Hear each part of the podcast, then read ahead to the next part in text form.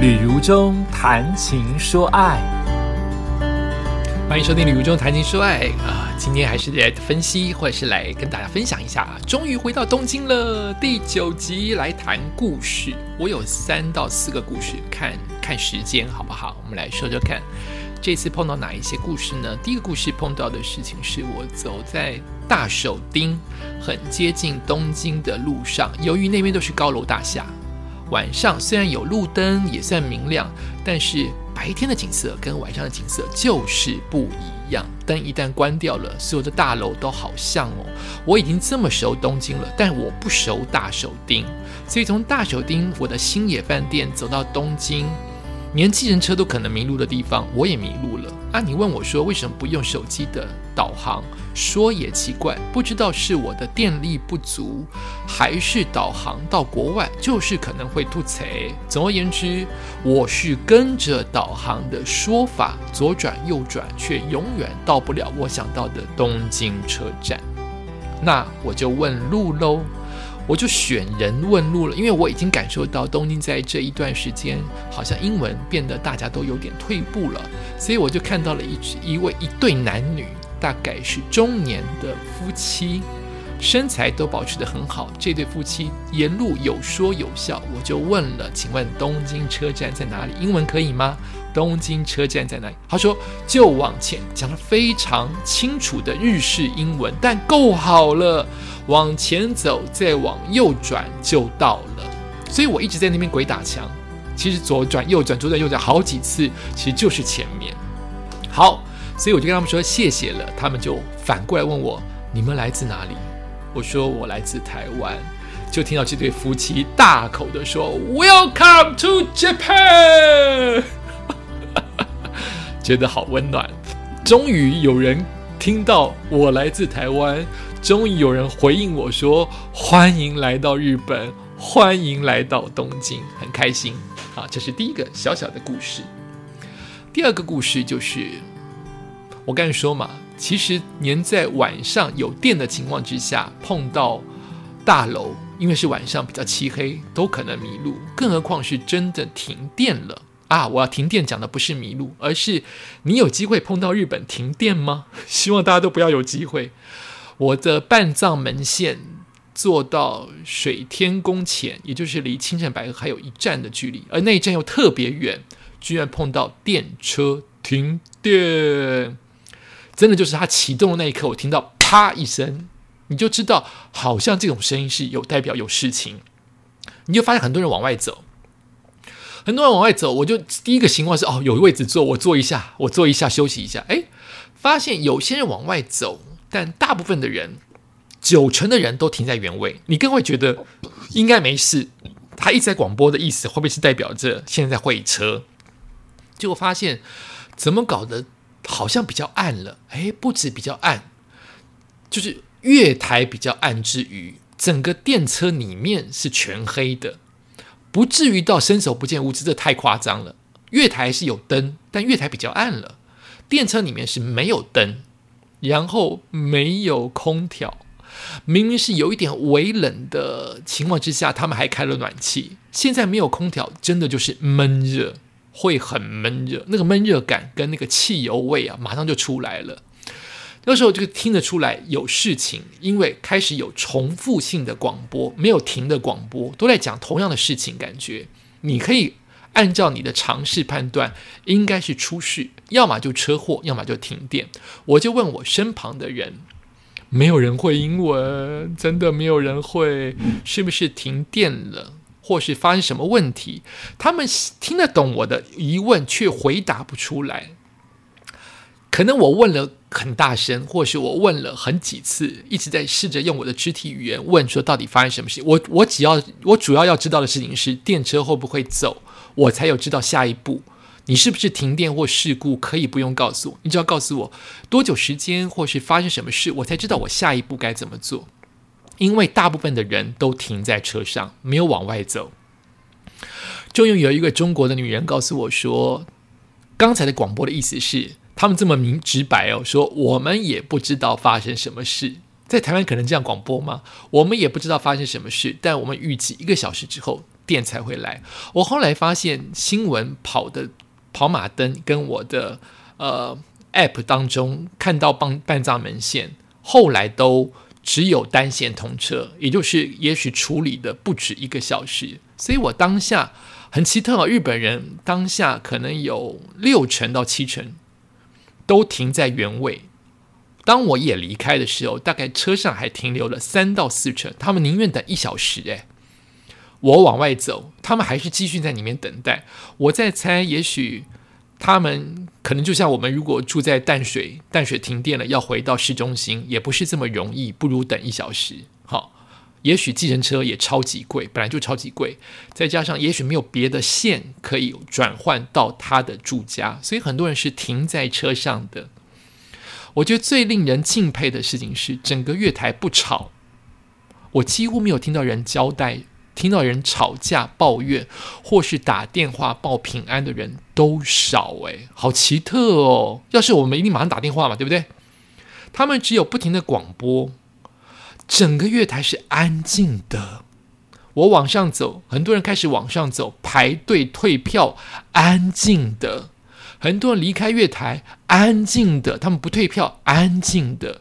很多人在月台外面才发现不能进来了，因为看见有人在退票，他们要下班或是要往下个地方移动，只好站在那边，面无表情，或是不知道怎么办，安静的。整个水天宫前的月台楼梯、月台闸门到出站，安安静静。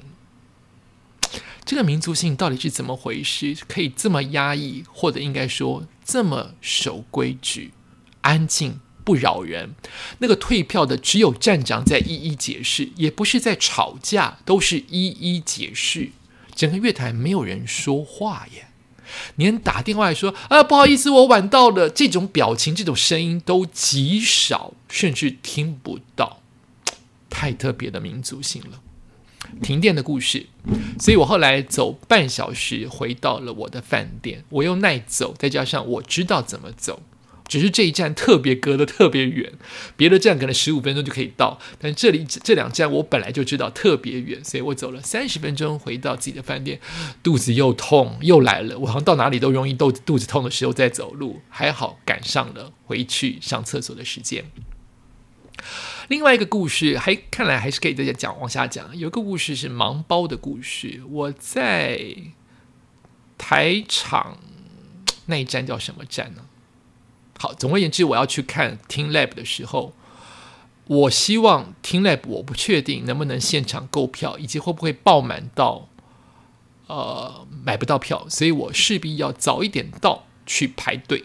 但是我却看到了一位盲人，他在。因为在路上看到盲人的情形真的很多，台湾、日本都很多，他们都是大部分都知道怎么走到目的地，因为地上有所谓的指引的黄黄地砖。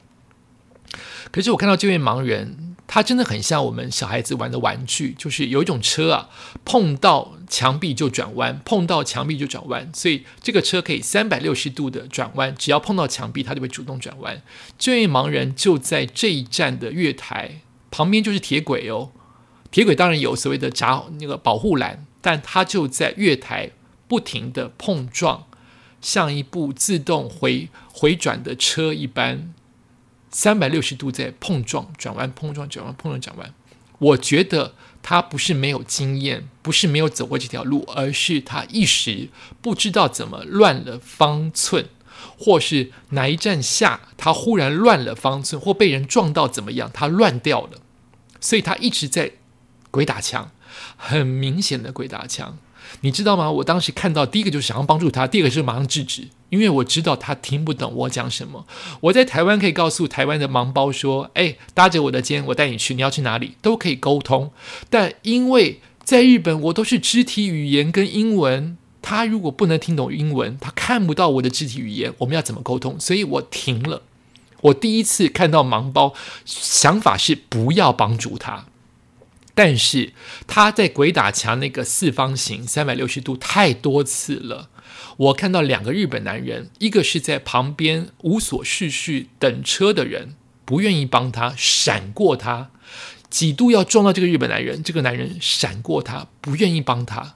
另外一个是碰撞到了那个人，那个人也没有说话就离开了。就每个人都知道他需要帮忙，但没有人帮他。在上班时间，这是一个民族性吗？还是刚刚好我碰到的事情？偏偏这一站周边我没有看到任何的警察或是保保全人员，没有，所以。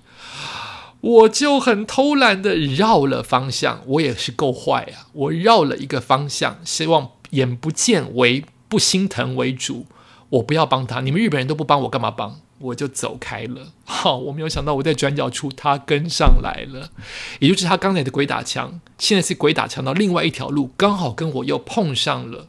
我当时就觉得这就是缘分，我要帮，我不能帮，我逃掉了，但是我逃不掉，我要帮你，因为我们再度的相遇，我就上前用英文问他：“你需要帮忙吗？”讲不通，真的讲不通，我只好冒犯的用他的，他是个男生，冒犯用他的手碰到我的肩膀说：“Follow me。”他听懂了，但是 “Follow me” 要去 where 我不知道。我就只是把他带离那个月台鬼打墙的那个铁轨的旁边，代理再说。沿途我用各种的英文跟他讲，他还跟我讲了各种的日文，我听不懂要去哪里。站名我只听懂新宿库，我只听懂 Ginza。我们这个地方是台场，没有一个站名我听得懂，所以我根本不知道他要去哪里啊！我想到出口，你要去哪个方向的出口？出口要怎么讲？Get。Get one, get two, get three，三门、二门、四门啊！他听懂 one, two, three, four，他就跟我讲 no, no, no, no, no, no, no。我就讲了最最后一个英文 no, get one, no。所以我在讲是不是 get 他听不懂，门他听不懂，我就讲 door, door one, door two，他也听不懂。我就讲 one, two, three, four, five，他听懂了。他在 six 的时候点头。我说 six, go six, OK, let's go six, OK。他点头了啊，我们就往六走。六我总找得到吧？以我对于东京地铁的了解，六我总找得到吧？好，六我找到了。一找到六，它就是很顺，它开始顺了，我就知道这条路是他真的走过，他只是刚才乱了方寸。走到六之后，哎，我就发现了，他告诉我，他有点要往另外一个方向走。我说 no no no no，六 six is left，right is five。他就说他要往 A 走。我说 six no A。都用最台式的英文跟他讲：Six no A, five A OK, five is A, A and B. You want to go five A？他就点头：Yes, yes, five A, not six A。沟通成功了。所以我说：You go five A, OK, not follow me. Go five A, OK, alone by yourself, OK。他就点点头，阿里嘎多，ございます。阿里嘎多，ござい。我们就分开。哎，我讲到这边又觉得很感动哎，神经病啊！我们就分开了。就是小小的这一段助人，我觉得好开心。管他听 lab 有没有迟到，还好老天爷帮忙，我听 lab 也算是买到票，也前几个入场。所以我觉得助人总有好的事情会发生。 就是会有好事发生，大家不要不要小看自己可以助人的能力。两个语言不通的人也一样可以把该走的路顺利的指导到，顺利的帮助到。你总有能力帮助人。我想借由今天这个故事。不是爱线，不是标榜自己多厉害的，告诉大家，我们总有一点点的能力去帮助别人。不要小看自己可以帮助别人的能力。两个语言完全灵不通的人，可以在沟通了当下乐坛应该沟通了三分钟。慢慢带他出来，应该有五分钟。就借由这十分钟的互动，我们找到对的路。你最终还是要放他一个人走，他未来还是会有碰到他的危险、他的冒险。正如我也走到听 lab 的路上，我也有我自己的危险跟冒险。我不可能陪伴你一辈子，但这一段小小的互动，我相信会带给这位盲包一点点的安慰，因为他带给我很大的幸福感。我也希望能够借由帮助这位日本的盲包。让他知道，就算是没有当下刚刚好没有日本人帮助他，至少还有一个我没有告诉他我是谁，就是还有一个外国的友人看到了他的需要帮忙，给他适度的帮助。感谢你收听这一个月来我的终于回到东京的九集的故事，也希望你喜欢我提供的资讯跟分享。我们下次再见。